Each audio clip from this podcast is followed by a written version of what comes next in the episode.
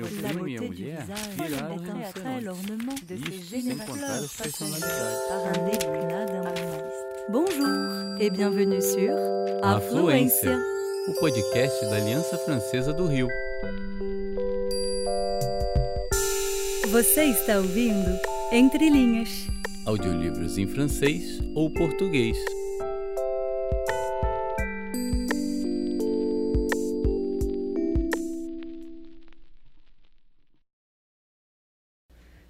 Lecture du recueil de poèmes Brume de Fjord de René Vivien, réalisé par l'Alliance française de Florianopolis par Carolina Mayor, Aïda Cunha, Marcela Imperiano et Marilyn Pélican. Les vents. Comme je m'acheminais vers la colline, je rencontrai le vent du nord. Il était vêtu d'un grand manteau de neige, et sa couronne de glaçons étincelait. Il me dit Laisse-moi t'emporter vers les immuables blancheurs. Tu verras les aurores incomparables, les mers immobiles et lumineuses, les montagnes de cristal qui flottent sur les eaux et les solitudes pâles au fond de l'éternel silence. Je répondis au vent du nord. Mon âme est retenue au village par le sourire indécis d'une vierge. Le vent du nord s'enfuit dans un frisson d'ailes. Comme je m'acheminais vers la colline, je rencontrai le vent de l'Est. Il était vêtu de pourpre, et sa couronne de rayons flamboyait. Il me dit Laisse-moi t'emporter vers la lumière. Tu verras le faste des couleurs, les dorures des pagodes aux clochetons bizarres, le chatoiement soyeux des robes de moussemée et la naissance glorieuse du soleil. Je répondis au vent de l'Est. Mon âme est retenue au village par le sourire indécis d'une vierge. Le vent de l'Est s'enfuit dans un frisson d'ailes. Comme je m'acheminais vers la colline, je rencontrai le vent du sud. Il était vêtu d'or, et sa couronne d'étoiles resplendissait. Il me dit Laisse-moi t'emporter vers l'azur. Tu verras les forêts aux végétations paradoxales, la grâce des lionnes et la subtilité des panthères, les reptiles indolents et splendides, les temples et les ruines, les sphinx accroupis dans les déserts, les oasis et les mirages, et l'inexprimable magnificence des fleurs. Je répondis au vent du sud. Mon âme est retenue au village par le sourire indécis d'une vierge. Le vent du sud s'enfuit dans un frisson d'ailes. Comme je m'acheminais vers la colline, je rencontrai le vent de l'ouest. Il était vêtu de vert tendre et sa couronne de perles rayonnait. Il me dit Laisse-moi t'emporter vers la mer. Tu verras l'infini des horizons ruisselants et le charme mystique des brumes, le passage des voiles dont la blancheur légère se colore vers le soir, de violet et d'orange, et l'étendue fabuleuse des océans. Je répondis au vent de l'ouest. Mon âme est retenue au village par le sourire indécis d'une vierge. Le vent de l'ouest s'enfuit dans un frisson d'ailes. Le cygne noir. Sur les ondes appesanties flottait un nuage de cygnes clairs. Ils laissaient un reflet d'argent dans leur sillage.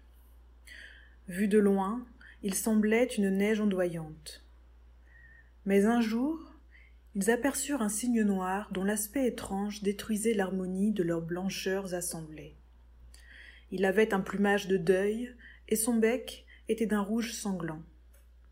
Les cygnes s'épouvantèrent de leur singulier compagnon. Leur terreur devint de la haine, et ils assaillirent le cygne noir si furieusement qu'il faillit périr. Et le cygne noir se dit Je suis là des cruautés de mes semblables qui ne sont pas mes pareils. Je suis là des inimitiés sournoises et des colères déclarées. Je fuirai à jamais dans les vastes solitudes. Je prendrai l'essor et je m'envolerai vers la mer. Je connaîtrai le goût des âcres brises du large et les voluptés de la tempête. Les ondes tumultueuses berceront mon sommeil et je me reposerai dans l'orage. La foudre sera ma sœur mystérieuse et le tonnerre mon frère bien-aimé. Il prit l'essor et s'envola vers la mer. La paix des fjords ne le retint pas, et il ne s'attarda point aux reflets irréels des arbres et de l'herbe dans l'eau. Il dédaigna l'immobilité austère des montagnes. Il entendait bruire le rythme lointain des vagues. Mais un jour, l'ouragan le surprit et l'abattit et lui brisa les ailes. Le cygne noir comprit obscurément qu'il allait mourir sans avoir vu la mer. Et pourtant, il sentait dans l'air l'odeur du large. Le vent lui apportait un goût de sel et l'aphrodisiaque parfum des algues. Ses ailes brisées se soulevèrent dans un dernier élan d'amour, et le vent charria son cadavre vers la mer. Lamentation. Freya la déesse a disparu. Elle est venue jadis à l'aube du printemps. Elle est l'incarnation de la beauté de l'univers. Ses cheveux ont l'or triste des feuillages d'automne. Ses yeux sont verts et bleus comme les fjords. Sa chair est plus blanche que le clair de lune sur la neige mystérieuse au sommet des montagnes. Ses veines sont pareilles au fleuve. Sa robe a le rythme des vagues. Elle est l'incarnation de la beauté de l'univers. Freya, la déesse, est venue jadis à l'aube du printemps. Elle est venue de la mer lointaine. Un vol de mouettes la précédait, et le vent du large suivait ses pas. Les nuages l'ont vue passer, et les nuages ont resplendi, les nuages se sont revêtus d'or et de rose. Les montagnes l'ont vue passer, elles se sont parées de bruyères et de thym, d'églantines et de gentianes. Les arbres l'ont vue passer, ils se sont constellés de fleurs et de feuillages. Les oiseaux l'ont vue passer, ils ont chanté dans le soleil. Mais Freya l'immortelle a disparu. Elle a disparu dans le crépuscule. Elle est venue de la mer. Elle est partie vers la mer. Les mouettes l'ont suivie vers la mer lointaine. Freya, la déesse, a disparu. Elle reviendra dans l'aube d'un printemps futur. Quand elle reparaîtra, la terre tressaillira d'allégresse. Quand elle sourira, les hommes seront consolés. Elle apportera le bonheur qu'on cherche éternellement, la justice, l'opulence, l'amour et la paix. Freya, la déesse, a disparu. Depuis des jours sans nombre, les hommes l'attendent avec des larmes, des gémissements et des râles. ils l'attendent avec des prières et des lamentations, en la suppliant de reparaître et de leur sourire, afin qu'il soit jamais heureux, afin qu'il soit jamais consolé. La mendiante. La plus belle des filles de la Norvège était une mendiante qui mendiait sur les grands chemins. Elle avait les yeux bleus comme les lointains, cendrés comme le crépuscule, violets comme l'ombre des arbres et verts comme l'avril. Car la couleur de ses yeux changeait, suivant la couleur de sa pensée. La plus belle des filles de Norvège était une mendiante qui mendiait sur les grands chemins.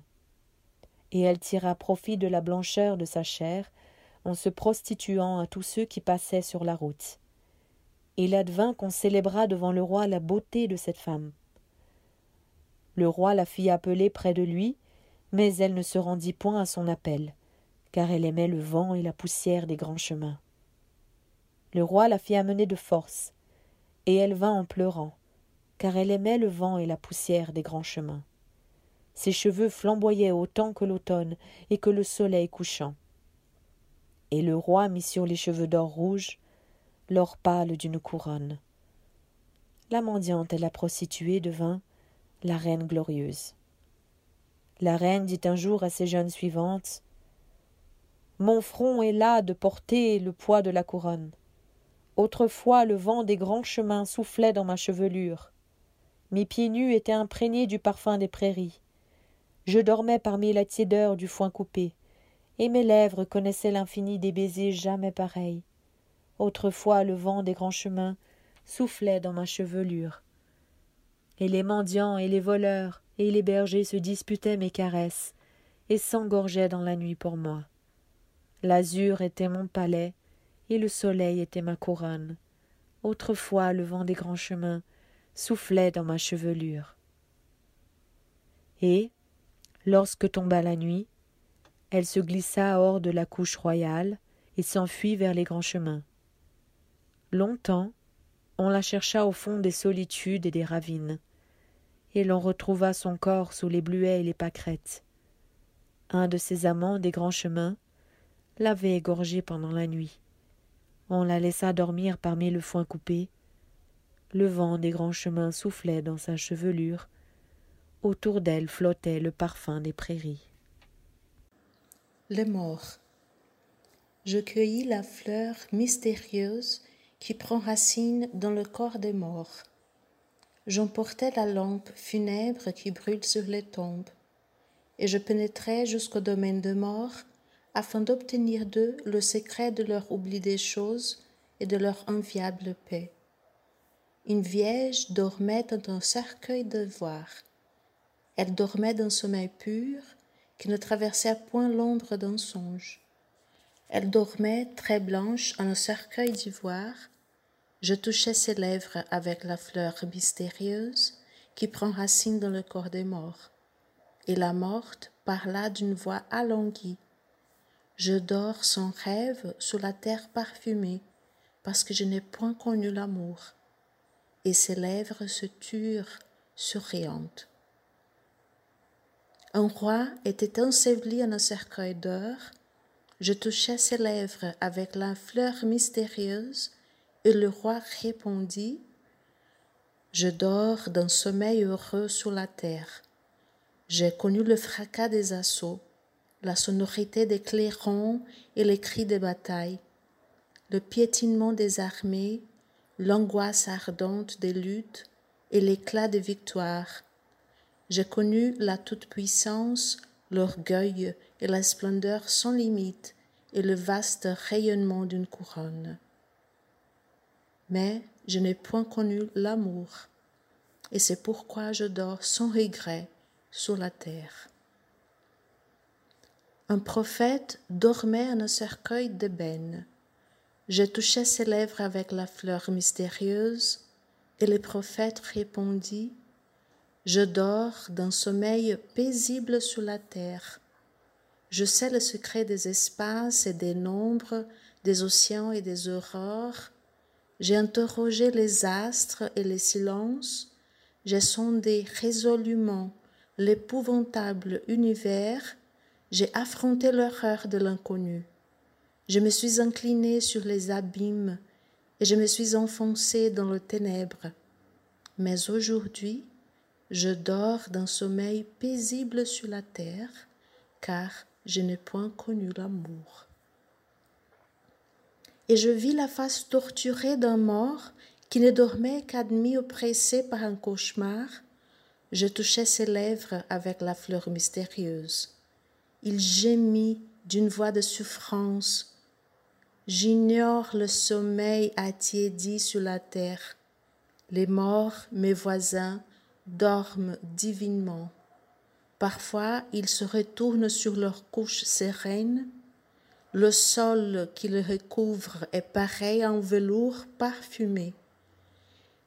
Ils écoutent obscurement le bruit voilé de l'existence qui ne les atteigne plus. Ils sentent germer, sourdre et grandir l'effort des plantes et des fleurs vers le lointain soleil. Il devine le souffle du vent sur l'herbe et l'odeur des violettes dans l'ombre, et les clartés mélancoliques du soir se glissent jusqu'à leur solitude et se mêlent à leurs songes. Les morts, mes voisins, dorment d'un heureux sommeil. Moi, je suis éternellement inquiet, car j'ai connu l'amour. Je souffre de la beauté d'une femme. Je l'ai voluptueusement haïe et amèrement aimée. Ses caresses avaient le charme d'un péril et l'attrait inavouable d'une trahison. Par elle, je suis l'ivresse de la douleur. Les morts, mes voisins, dorment d'un heureux sommeil, mais moi, je suis éternellement inquiet parce que j'ai connu l'amour. Londine. Un soir d'automne, je vis Londine qui sourit au fond de fjord, sa voix ruissela dans le silence tiède. Donne-moi des roses, des roses pour ma chevelure. Ma chevelure est pareille au reflet de la lune sur les ondes. Donne-moi des roses pour ma chevelure. Je cueillis les églantines qui blanchissent les vallées, et je les semai sur le flot. Et toi, que me donneras-tu en échange de mes roses? Je ne te donnerai rien. Un soir d'automne, je vis l'ondine qui sourit au fond de fjord.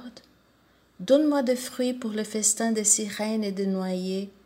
Ils se meuvent avec lenteur, et leurs mouvements ont le rythme des marées. Leur âme est pareille à une conque où vibre éternellement le remous de la mer. Ils ne se souviennent d'aucun amour. Je cueillis les baies sauvages qui rougissent la montagne, et je les mets sur le flot. Ne me donneras-tu rien en échange des fruits de la montagne? N'espère rien de moi. Je suis celle qui ne donne jamais, mais plutôt jette dans mes mains tendues les colliers d'or que jadis t'apporta l'être aimé.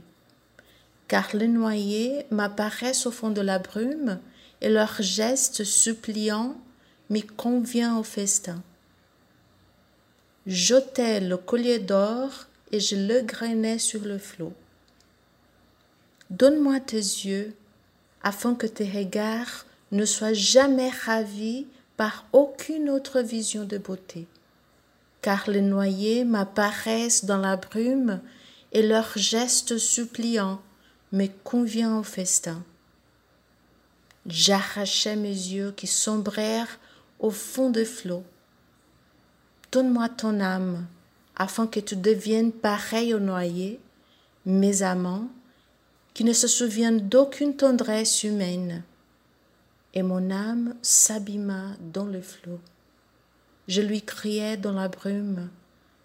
Ne me donneras-tu rien en échange de mon âme immortelle? Je ne te donnerai rien. Les deux amours. Un pâtre errait sur la route qui côtoie les abîmes. La brume estompait les montagnes et les solitudes bouvaient les crépuscules. Lorsqu'il vit s'avancer la forme de son rêve, son visage pâlissait à travers le voile. Elle avait le sourire des mortes amoureuses.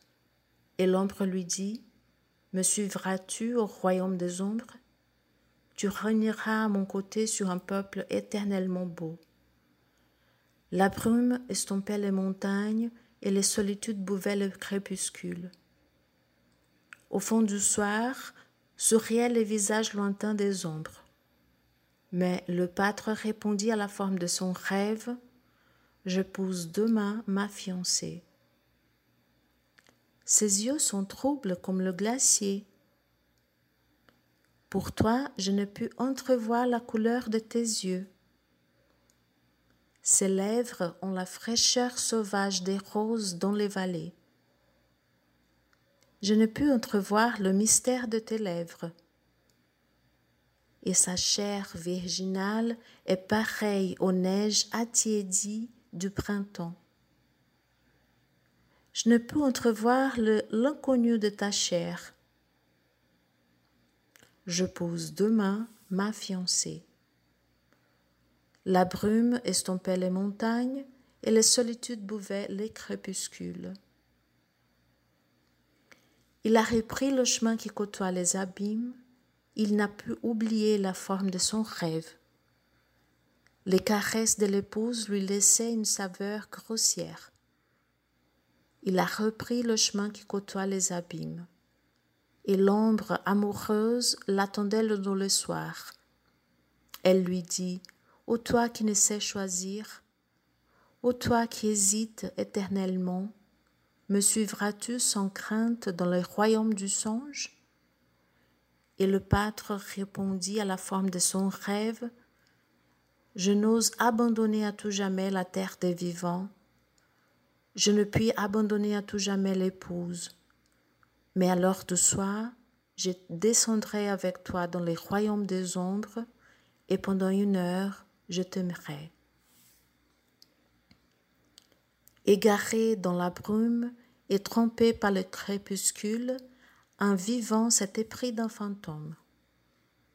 L'heure du soir, le pâtre descendit avec l'amoureuse mystique dans les royaumes des ombres, où les roses mêmes ont des étranges pâleurs, où les oiseaux ne chantent plus, où les lèvres n'ont point de baisers, mais où le reflet, plus beau que les couleurs, et les échos, plus doux que le son, n'heurtent jamais la paresse du rêve. Égaré dans la brume et trompé par le crépuscule, un vivant s'était pris d'un fantôme. Pendant une heure, il fut roi dans les royaumes des ombres. Le trône de cristal incrusté d'émeraude illuminait la salle du festin. Sur le sol, autour de murs d'ivoire, parmi les coupes et les aiguières, des fleurs de neige étaient répandues. Auprès de la forme voilée, le pâtre songeait avec mélancolie que les vins du festin royal n'accordaient point l'ivresse, et que les lèvres des ombres amoureuses ignoraient le baiser. Il se souvenait des étreintes de l'épouse, étant de ceux qui ne savent point choisir, de ceux qui hésitent éternellement. La brume estompait les montagnes et les solitudes buvaient les crépuscules. Les rivaux. J'ai connu des âmes sans repos dont la pensée demeure parmi le vivant. Dans un village de Nofior, deux hommes se haïssaient d'une haine profonde car leur richesse était égale et de leur enfance ils avaient été rivaux. Le bruit de leur querelle attristait le soir. On lancelait des voiles de crépuscule, la mort descendit dans le village. Elle apparut à l'un des rivaux et le mena par la route des neiges sans avril. Le survivant se réjouit en s'attablant au banquet et l'aurore ne put dissiper son ivresse. Il tenait le bonheur dans le creux de sa main. Son domaine s'élargit, ses trésors s'amoncelèrent, il aima et il fut aimé. Celle qu'il aima et dont il fut aimé était plus claire que les sources du printemps. On voyait dans ses yeux l'ombre violette des fougères sur les montagnes. Vierge, elle aima pour la première fois. L'aube claire des épousailles approchait. Mais le mort guettait silencieusement la joie de son rival. Il le guettait dans le silence des chemins. Il n'avait point respiré les lits des tombeaux dans le parfum d'un l'oubli. Il ne dormait qu'admis dans la tiédeur consolante de la terre. Et du fond des solitudes éternelles, il fit signe à son rival. À la paire du mort, le vivant se glaça. Je connus des âmes sans repos dont la pensée demeure parmi ceux qu'elles ont haïs ou qu'elles ont aimés et le vivant tomba malade mystérieusement. Mystérieusement, il s'en alla vers le chemin des neiges sans avril, car du fond des solitudes éternelles, le mort lui avait fait signe. Le mort l'avait appelé par son nom. Je connus des âmes sans repos dont la pensée demeure parmi le vivant. La cité humaine. Une bergère surprit un jour le labeur des trolls. Les trolls travaillent sans relâche dans la nuit. Ils font flamboyer d'immenses fournaises. Ils y font monter et siffler les flammes. Ils y jettent l'or et les rubis. Car ils espèrent forger une lueur d'horreur. Les trolls travaillent sans relâche dans la nuit. Et la bergère dit aux trolls laborieux Pourquoi vous agitez-vous ainsi dans les ténèbres? Et les trolls lui répondirent Nous ne le savons pas. La bergère dit au troll laborieux Jamais votre labeur n'enfantera un rayon d'aurore. Et vous êtes las de travailler dans la nuit. Quittez vos enclumes et vos lourds marteaux et montez vers le soleil. Le vent du matin souffle à travers le blé. Les coquelicots rougissent l'herbe humide et le ciel se reflète au fond des fjords lumineux. Vous êtes las de travailler dans la nuit. Jamais votre labeur n'enfantera une lueur d'aurore. Quittez vos enclumes et vos lourds marteaux et montez vers le soleil. Le troll lui répondirent Nous ne savons pas le chemin qui mène au soleil. Laissez-nous à notre labeur dans la nuit. Et la bergère dit une dernière fois pourquoi vous vous obstinez à votre tâche éternellement vaine? Et les trolls lui répondirent Nous ne le savons pas. Le troll travaille sans relâche dans la nuit. La vieille. Il est au cœur de la vallée un étang que l'on nomme l'étang mystérieux. Sur les eaux noires Jamais un roseau n'a frissonné, jamais un nénuphar n'a fleuri. On le nomme l'étang mystérieux, car il est insondable et terrible, et nul n'en avait connu le fond. Lorsque l'homme, le plus audacieux des villages environnants, résolut de découvrir le secret, il plongea dans l'onde opaque où le vent même venait s'évanouir sans jamais l'émouvoir d'un tressaillement. Il plongea dans l'abîme dont nul n'avait jamais connu le fond. Et pendant trois jours et trois nuits, il tomba vertigineusement dans le vide. Enfin il perçut une lueur d'aurore, et il entra dans la lumière. Au-dessus le noir tournoyait. L'homme était dans un jardin où les fleurs lui révélaient des étranges dessins et des souffles inconnus. Un lys avait la forme d'une étoile, une rose brûlait comme un soleil. Parmi l'universelle beauté, une vieille était accroupie. Elle étalait cyniquement la hideur des taupes et des crapauds. Voûtée, elle semblait fléchir sous les poids des siècles. De ses yeux éteints, elle regarda fixement l'intrus. En vérité, elle avait la des taupes et des crapauds. Et elle lui dit Je sais tous les secrets de l'amour. L'homme se détourna, pris de dégoût, mais elle reprit. Je sais toutes les voluptés. L'homme la repoussa avec horreur. Mais elle lui dit. La beauté pâlit devant ma toute-puissance, car je sais toutes les voluptés. Et elle le baisa sur la bouche. Elle avait l'aideur des taupes et des crapauds, mais l'homme lui rendit son baiser. Les plus audacieux des hommes n'a jamais réparu dans son village. Il demeure à jamais enchaîné par les monstrueux enlacements. Il est, au creux de la vallée, un étang que l'on appelle l'étang mystérieux. L'épouse acariâtre. Le meunier du village avait épousé la fille d'un fermier. Elle avait des pâles yeux bleus, mais sa bouche se fronçait d'un pli méchant.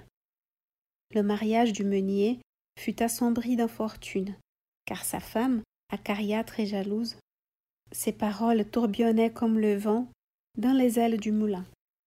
Dès l'aurore, et durant tout le jour, et durant le soir et la nuit, le meunier subissait les incessants reproches et les âpres querelles. Parce que dans la petite église, il avait longuement regardé la plus blonde des filles du village. Sa vie, pendant des longs mois, fut plus amère que celle du captif au fond de la géole. Enfin, l'épouse acariâtre et jalouse mourut. Et le meunier, dont le cheveu grisonnait déjà, s'épanouit dans la félicité. Mais il dissimula sa joie sous des apparences de douleur. En tout lieu, il vanta hautement les mérites de l'épouse de Funt. Il parla d'amour à la plus blonde des filles du village, Elle lui répondit en souriant. Et dans l'âme du meunier fleurit le rêve des noces heureuses. Or, parmi les ténèbres, il entendit tournoyer les grandes ailes du moulin. Leur souffle puissant lui apportait un écho des bruits plaintifs. Il reconnut la voix de l'épouse défunte. La morte lui disait avec tristesse Tu as frémi d'horreur au son de mes plaintes inachevées, et tu as craint un instant que je ne surgisse de la tombe où tu m'as enséveillé avec des larmes feintes et des faux sanglots. Certes, je fus la femme acariâtre, à la jalousie toujours en éveil, mais je fus aussi la vierge amoureuse qui pâlissait au soupir des aveux.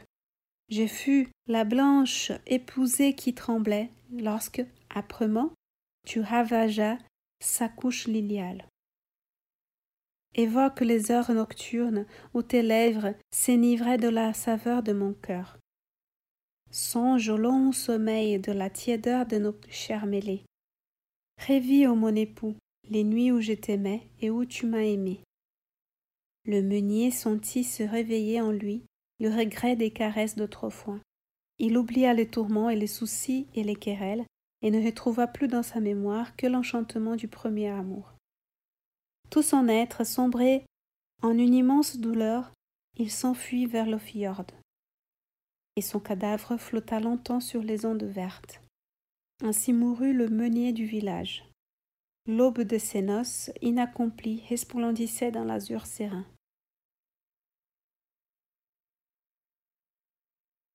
Les fleurs sans parfum.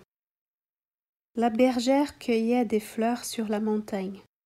Lorsque la montagne s'ouvrit, et des profondeurs surgit un troll hideux et noir, plus noir que la nuit souterraine, plus hideux que les monstres de la mer. Le troll dit à la bergère Pourquoi viens-tu cueillir les fleurs de la montagne? Ce sont des pauvres fleurs sans éclat qui se flétriront dans tes mains. La bergère répondit Elles ont fleuri librement dans l'air des sommets. La bergère cueillait des fleurs sur la montagne. Le troll dit à la bergère Descends avec moi dans les profondeurs. Je te donnerai des fleurs qui ne se fanent jamais, des fleurs plus roses que les roses du buisson, plus bleues que les gentianes, plus blanches que les paquerettes. Viens cueillir avec moi les fleurs éternelles. La bergère répondit je ne respirerai plus l'air des sommets. Mes pas ne fouleront plus la neige virginale des cimes. Je ne verrai plus le soir illuminer les hauteurs. Le troll dit à la bergère Viens tresser avec moi les fleurs éternelles. La bergère descendit dans la profondeur des montagnes. Elle cueillit dans un jardin des ténèbres les rubis, plus roses les roses de la montagne. Elle cueillit les saphirs, plus bleus que les gentianes. Elle cueillit les diamants, plus blancs que les pâquerettes. La bergère cueillit les fleurs éternelles, mais elle n'avait point de parfum. Ses compagnes l'appelèrent du haut de rocher. Ses compagnes l'appelèrent en pleurant. Elle leur tendit le bras des profondeurs de la montagne. Ses larmes coulèrent sur les fleurs sans parfum, mais elle ne put répondre à ses compagnes, car déjà elle avait oublié leur langage. Elle ne respira plus l'air des sommets. Ses pas ne foulèrent plus la neige virginale, car ses yeux s'étaient accoutumés à la nuit. Elle était devenue aveugle dans la profondeur des montagnes. Elle avait oublié le chemin qui mène au sommet. Elle avait perdu le désir de revoir les auteurs. La sirène muette. Au temps heureux où les roses de la lade parfumaient l'univers, les sirènes chantèrent dans la nuit. Elles chantèrent l'extase de la mort, le charme d'une agonie voluptueuse et la fraîcheur du repos sous les ondes apaisées. Mais, soudain, elles se turent en pâlissant, car la plus belle des sirènes ne chantait plus. Elle pleurait, et ses larmes avaient la transparence glauque des flots de la mer et ses sœurs immortelles lui demandèrent avec effroi. Ô douceur de nos chants, Pourquoi rester silencieuse au milieu des harmonies? Elle scanda ces lentes paroles. Cette nuit, j'ai vu mourir Psapha des Lesbos. Elle est venue sangloter sur le rocher de Leucade, la douleur et l'effroi de son dernier amour. Et parfois, elle chantait d'une voix étrange. Le vent du large emportait ses paroles. Je l'entendis murmurer ardemment. J'ai été aimée autrefois et ce fut un grand silence. Puis des noms sonores et doux s'égrenèrent sur les lèvres. Gorgo, Anactoria, Dica, Andromeda. Elle évoqua des chevelures et des parfums, des reflets et des échos, des frissons d'étoffes et des rayons d'étoiles, des sourires et des paroles, des aveux des vierges et des effluves de roses, tout l'incomparable passé. Elle s'enivra d'anciennes souffrances. Elle savoura les anciennes tristesses. Et, inclinée vers la mer, elle offrit à l'Aphrodita, cruelle et consolante, sa dernière lamentation. Immortelle Aphrodita, fille des Zeus, tisseuse des ruses, toi dont le trône est de mille couleurs, je te supplie de ne pas briser mon âme dans la détresse et dans l'angoisse, ô souveraine. Car, même au désespoir suprême, elle ne pouvait maudire la déesse qui lui versa jadis tant d'amères félicités. Elle s'est jetée éperdument dans la mer, et je vis la pâleur lointaine de son corps emporté par les vagues. Et c'est pourquoi, ô mes sœurs, je ne chanterai plus. Elle pleura, et ses larmes avaient la transparence glauque des flots de la mer. Conte du 2 novembre. Parmi le charme atténué des meubles anciens, revêt celui qui les avait si habilement, si obstinément acquis. Sa collection de raretés antiques était peut-être sans rivale, et songeant aux années d'études et de fouilles, il se glorifia de sa longue patience et de la victoire consommée. Une vieille horloge sonna lentement, doucement, d'un timbre comme alourdi par le poids du passé. Minuit un nouveau jour éclosait dans les ténèbres. Au fond des chambres ensommeillées frissonna un léger bruit, léger comme un pas de femme, sinistre pourtant comme le craquement du bois d'un cercueil. Et le vieil amateur, soudain réveillé de la paresse qui le berçait, sentit l'horreur de l'inconnu le saisir dans la nuit. Le bruit s'accentua, s'approfondit, se rapprocha. Les coins d'ombre s'emplirent de mystère, et le silence se peupala de visions. Tout un peuple de fantômes remua autour du vieillard pétrifié. Spectres étranges et disparates, de toutes les époques et de tous les pays. Puisant enfin un peu de courage dans son épouvante, le savant parvint à distinguer parmi la foule d'ombres des formes et des visages. Son regard presque éteint s'arrêta sur un vieux noble anglais, dont le costume pittoresque évoquait les temps de la reine Anne. Le ventre replet faisait saillir le gilet de soie bleue semé de fleurs gracieusement roses. Le nez s'allumait, ardent, au milieu du visage congestionné. Le jovial revenant symbolisait la paix, l'ordre, le bien-être, la bonne chair, l'importance et la dignité. Et les lèvres sensuelles s'agitaient. Qui es-tu? interrogeait un écho de voix où perçait une inflexion de courroux. Comment usurpes-tu le bureau où laborieusement, pendant de longues années, j'écrivis mes mémoires, souvenirs pâlis d'une jeunesse d'aventure et d'héroïque débauche? Tu n'as même pas su découvrir le tiroir secret, si ingénieusement dissimulé, où dort, dans un éternel parfum d'amertume et de douceur, la dernière lettre que m'envoya la bien-aimée car de toutes les femmes qui passèrent dans mon existence, je n'aimais qu'une vierge. Elle avait des yeux de la couleur de l'eau de mer, des yeux doux comme un reflet. De son corsage à peine entr'ouvert montait une odeur d'aubépine et de feuillage. Et jamais je ne la possédais. Mais que sais-tu de ces choses, toi qui dédaignes les étreintes et laisses couler les quelques heures de ton existence parmi l'ombre apaisée de l'autrefois toi dont le sang placide n'a jamais brûlé de la fièvre des combats, qui n'a jamais aspiré comme la fumée des vins la vapeur rouge du sang versé. Que fais-tu de mon épée glorieuse? Gronda la voix profonde d'un croisé dont l'armure blanchissait sous les rayons des étoiles. Lorsque je revins rassasié de carnage vers ma blanche châtelaine dont la tendresse était mêlée d'effroi, mes caresses avaient le relent âpre et voluptueux de la mort.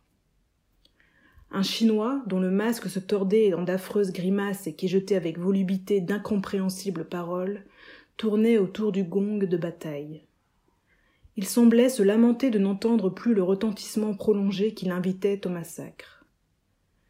Une vieille ménagère hollandaise à la ruche immaculée, pareille à un portrait de Rembrandt, cherchait en vain dans une commode pensue le linge délicat et doux au toucher qu'autrefois elle y rangeait avec tant d'ordre méticuleux.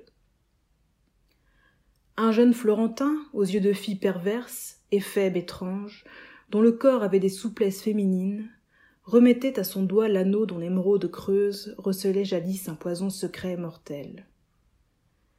Des pirates portugais se disputaient à coups de dague le butin payé de leur sang.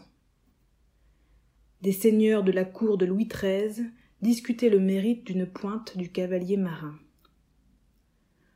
Le vieil érudit sentait vaciller sa raison, lorsque ses yeux errants furent captivés par une délicate et poétique vision de marquise la pâleur des cheveux poudrés atténuait la gaieté du jeune visage. Les impatientes lèvres semblaient brûler sous des baisers invisibles. Les mains avaient la douceur du velours.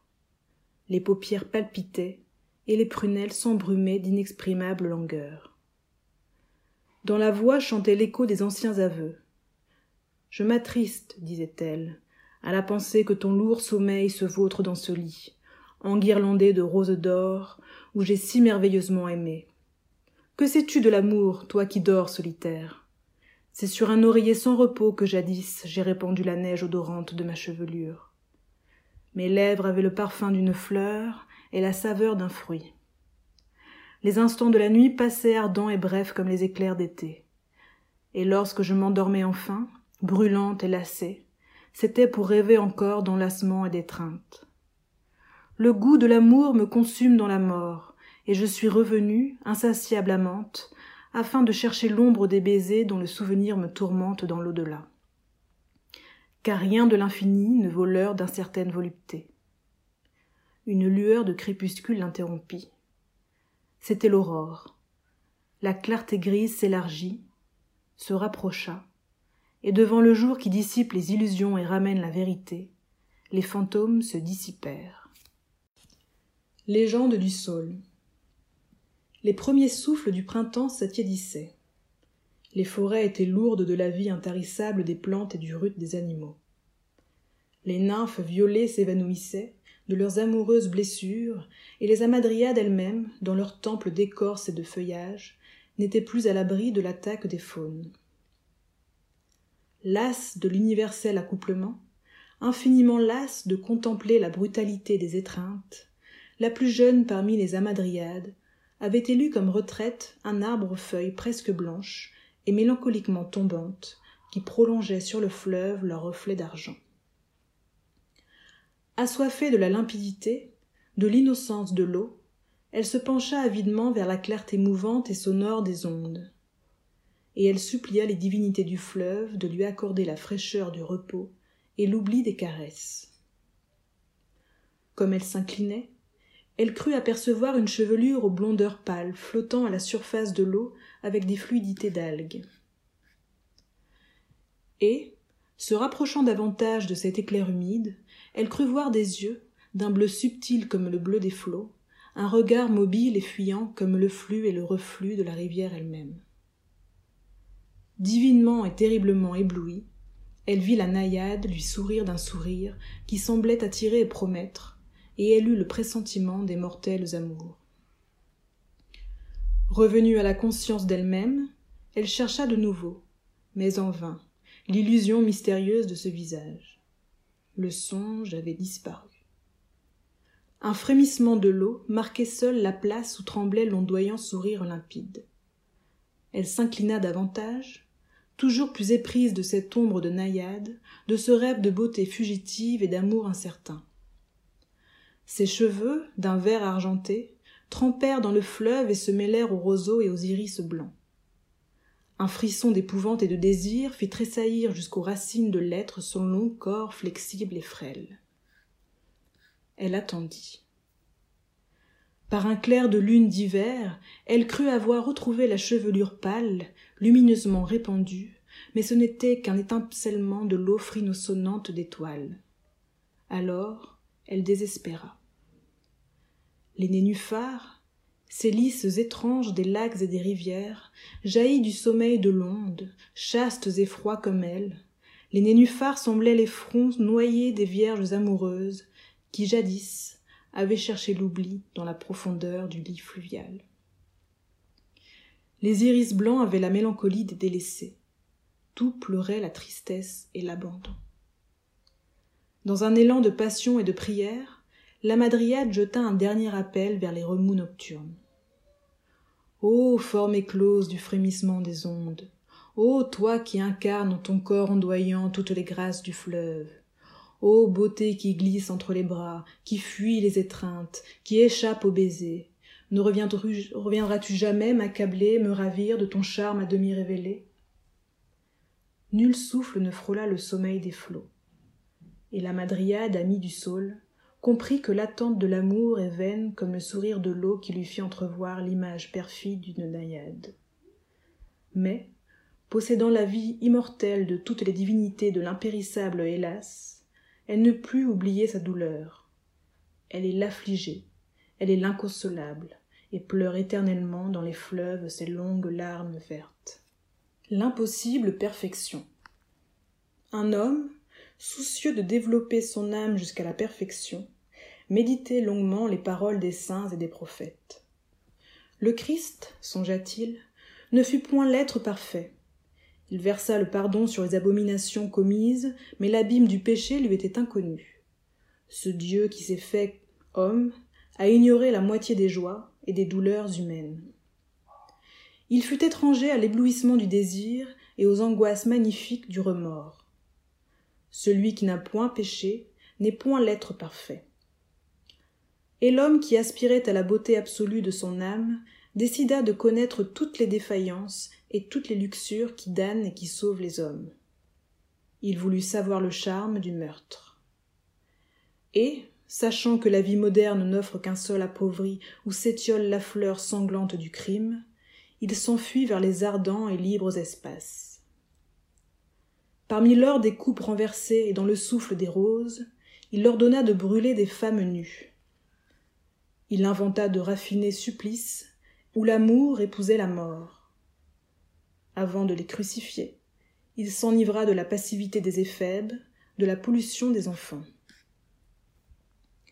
Un soir, il incarna l'héliograbal. Une nuit, il ressuscita Néron. Puis, lassé, il revint vers l'incomplète civilisation. Il fut le joueur dont la marche triomphale sème des milliers de ruines. Autour de sa demeure grimaçaient des visages de faim et de désespoir. Il avait entendu l'appel des détresses et le râle des suicidés. Dans la pourpre d'un crépuscule d'été, il viola sa sœur, et secrètement, il tua son père.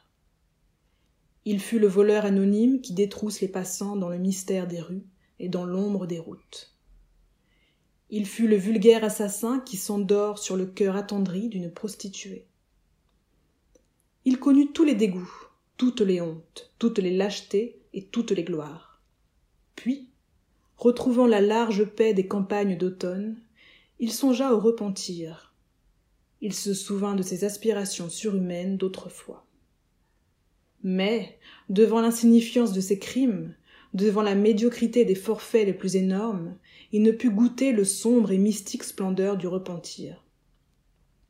Il rêva d'une mort magnanime qui laisserait au fond du cœur des êtres un éternel reflet d'horreur et de pitié et la fièvre banale vint, un jour, le surprendre dans son lit. Ainsi passa celui à qui il avait manqué peu de choses pour devenir l'être parfait. La Genèse profane. Avant la naissance de l'univers, existaient deux principes éternels, Jéhovah et Satan. Jéhovah incarnait la force, Satan la ruse. Or, les deux grands principes se haïssaient d'une haine profonde. En ce temps-là régnait le chaos. Jéhovah dit Que la lumière soit, et la lumière fut. Et Satan créa le mystère de la nuit. Jéhovah souffla sur l'immensité, et son haleine fit éclore le ciel. Satan couvrit l'implacable azur de la grâce fuyante des nuages. Des mains laborieuses de Jéhovah surgit le printemps. Satan rêva la mélancolie de l'automne. Jéhovah conçut les formes robustes ou sveltes des animaux. Sous le furtif sourire de Satan jaillirent les fleurs. Jéhovah pétrit de l'argile, et de cette argile il fit l'homme. De l'essence même de cette chair fleurie, idéalisée, la chair de la femme, œuvre de Satan. Jéhovah courba l'homme et la femme sous la violence et l'étreinte. Satan leur apprit la subtilité aiguë de la caresse. Jéhovah forma de son haleine l'âme d'un poète. Il inspira l'aède d'Ionie, le puissant Homère. Homère célébra la magnificence du carnage et la gloire du sang versé, la ruine des villes, les sanglots des veuves, les flammes dévastatrices, l'éclair des épées et le choc des combats. Satan s'inclina vers le couchant, sur le repos de Sapha, la lesbienne. Et elle chanta les formes fugitives de l'amour, les pâleurs et les extases, le déroulement magnifique des chevelures, le brûlant parfum des roses, l'arc-en-ciel, trône de l'Aphrodita, l'amertume et la douceur de l'éros, les danses sacrées des femmes de la Crète autour de l'autel illuminé d'étoiles, le sommeil solitaire tandis que sombre dans la nuit la lune et les Pléiades, l'immortel orgueil qui méprise la douleur et sourit dans la mort et le charme des baisers féminins, rythmé par le flux assourdi de la mer, expirant sous les murs voluptueux de Mytilène.